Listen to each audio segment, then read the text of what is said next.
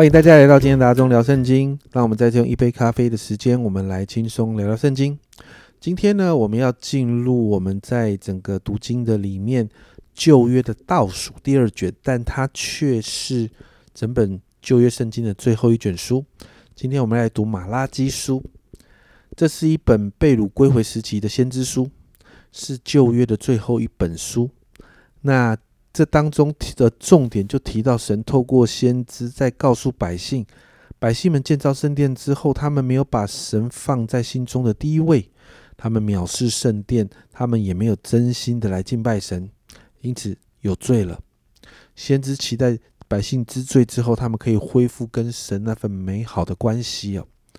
所以今天我们要来读马拉基书的一到二章，在第一章当中第一节。就直接提到这是神界的先知马拉基给以色列百姓的话。接着二到五节，先知就提到百姓其实是蒙神慈爱跟恩典的一群。经文提到神没有拣选哥哥以扫，却拣选了弟弟雅各。我们就看到在历史中与以扫的后裔以东相争的时候，神仍然站在以色列这一边，甚至以东要努力起来建造来恢复的那个地方。神也亲自对付，甚至拆毁了他们的建造。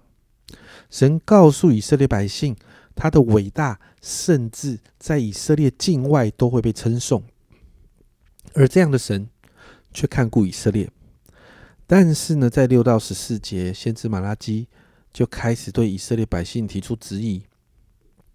第六节这样说：“藐视我名的祭司啊，万军之耶和华对你们说：儿子尊敬父亲。”仆人敬畏主人，我既为父亲尊敬我的在哪里呢？我既为主人敬畏我的在哪里呢？你们却说我们在何事上藐视你的名呢？先知马拉基用一个问句来切入主题，对象是这些服侍神的祭司们。那经文呢，就提到这些祭司们的罪状。这些祭司们用污秽的食物献给神，还不承认。律法当中呢？规定献献给神的祭物要分别为圣，而且不可以有残缺的。但马拉基却提到，这些明白律法的这些祭司们，他们却用瞎眼的、瘸腿的、有病的祭物来献给神。这些祭物，他们甚至不会献给在地上的官长，但却拿来献给神。因此，神就透过先知向百姓说：这样的公物，神是不喜悦的。神指明一件事情，在十一节，万军之耶和华如此说：从日出之地到日落之处，我的名必在，我的名在外邦中必尊伟大，在各处人必奉我的名烧香献洁净的公物，因为我的名在外邦中必尊伟大。神的名在外邦中会被尊伟大，但是竟然在属他的百姓当中却被亵渎。神的名在外邦中被敬畏，但他的百姓却献上。那些自己都不想要的祭物给神，所以在十三到十四节这样说，你们又说这些事何等繁琐，并嗤之以鼻。这是万军之耶和华说的。你们把抢夺的、瘸腿的、有病的拿来献上为祭，我岂能从你们手中收纳呢？这是耶和华说的。行诡诈的，在群羊中有公羊，他许愿却用残疾的献给主，这人是可咒诅的。因为我是大君王，我的名在外邦中是可畏的。这是万军之耶和华说的。你就看到神透过先知马拉基，很直接直白的点出了他们的问题。因此，在第二章，神就开始宣告审判。看到第一、第二节这样说：众祭司啊，诫命是传给你们的。万军之耶和华说：你们若不听从，也不放在心上，将荣耀归于我的名，我就使咒诅临到你们。使你们的福分变为咒诅，因为你们不把诫命放在心上，我已经咒诅你们了。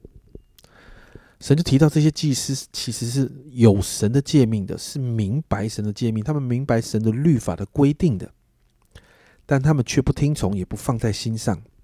所以经文说到会有咒诅，甚至如同第三节所提到的，他们好像粪便会被除掉一样。那九到十节，神就透过先知这样说。这样的诫命是神特别给立位人跟立位人所立的这个约。原本神期待的样子，应该在五到七节。五到七节这样说：我曾与他立生命与平安的约，我将这两样赐给他，使他存敬畏的心，他就敬畏我，惧怕我的名。真实的律法在他口中，他嘴里没有不义的话。他以平安和正直与我同行，使多人回头转离开罪孽。祭司的嘴里，祭司的嘴里常存知识，人也当由他口中寻求律法，因为他是万军之耶和华的使者。这个五到七节就提到了，祭司其实是敬畏神，口里说出神真实律法，并且在政治中与神同行。带领人离开罪孽，然后教导人明白律法是神的使者的，但这一群人却是偏离正道，让人在律法中跌倒，废去神的约的一群人。所以神要他们在众人当中被藐视，因为这群祭司呢，明白神的话，却不守神的道。最后十到十七节，先知换了指责的对象，开始指责百姓。因为这群百姓就再一次娶了外邦女子为妻。那这一次在马拉基书中呢，先知用这样的形容：先知说娶侍奉外邦神的女子为妻。外邦神的女子，这个这个这几个字呢，有一些的翻译是变成翻成是外邦神的女儿。其实也就是百姓娶了这些带着极浓厚异教崇拜信仰的女子为妻。而在过去的以色列历史中，就会明白这会大大影响他们属灵的生活。从过去所罗门王的晚年的经历，就可以看到这样的警戒。神对百姓所立的约呢是盟约，但是神就透过先知啊马拉基呢，就告诉百姓：百姓你们又再一次离弃了这个盟约。经文用了这样的形容，在十三十四节。你们又行了，你们又行了一件这样的事，使前妻叹息、哭泣的眼泪遮盖耶和华的坛，以致耶和华不再看顾那公物，也不乐意从你们手中收纳。你们还说这是为什么呢？因耶和华在你和你幼年所娶的妻中做见证，她虽是你的配偶，又是你盟约的妻，你却以诡诈待她。因此，神说毁坏盟约的神要亲自对付，这是神所恨恶的。所以，神要施行审判。这两章经文让我们再一次回去到过去读先知书的感觉，不像过去读哈该或者是撒该啊撒加利亚书那样的鼓励百姓建造圣殿，赋予百姓盼望。这一本书真的很有过去先知书的味道，指责百姓的罪，特别是领袖阶层。因此，我们来祷告啊。其实从头到尾，神在表达一件事情，就是他要百姓的全心全意，而不是敷衍了事。对神敷衍，就会看看到今天所谈的这样的结果。家人们，我们一定要明白，神从不敷衍我们，神是用全心来爱我们的。因此，也要让我们学习一件事，就是我们也要全心全意的来爱神，做一个讨神喜悦的人。我们一起来祷告。主啊，这今天我们所读的这个经文，真的给我们很大的提醒。主啊，主，我们对你到底有没有全心全意呢？主啊，主，我们真说，主啊，今天我就来祷告。主啊，我要我们再一次把我们自己献上在你的面前。主啊，主啊，很多的时候，主啊，我们似乎没有我们主啊，我知道我们里头常常有一些的部分，主啊，我们就是没有办法交给你。主啊，我们就是没有办法全心全意的对你。主圣灵，求你来帮助我们。主啊，帮助我们赦免我们在这部分的罪。主啊，也帮助我们。主啊，让我们学习全心的爱你，因为主你就是这样爱我们。主啊，让我们对你不是敷衍了事。主啊，主啊，我们在敬拜的时候不是习惯。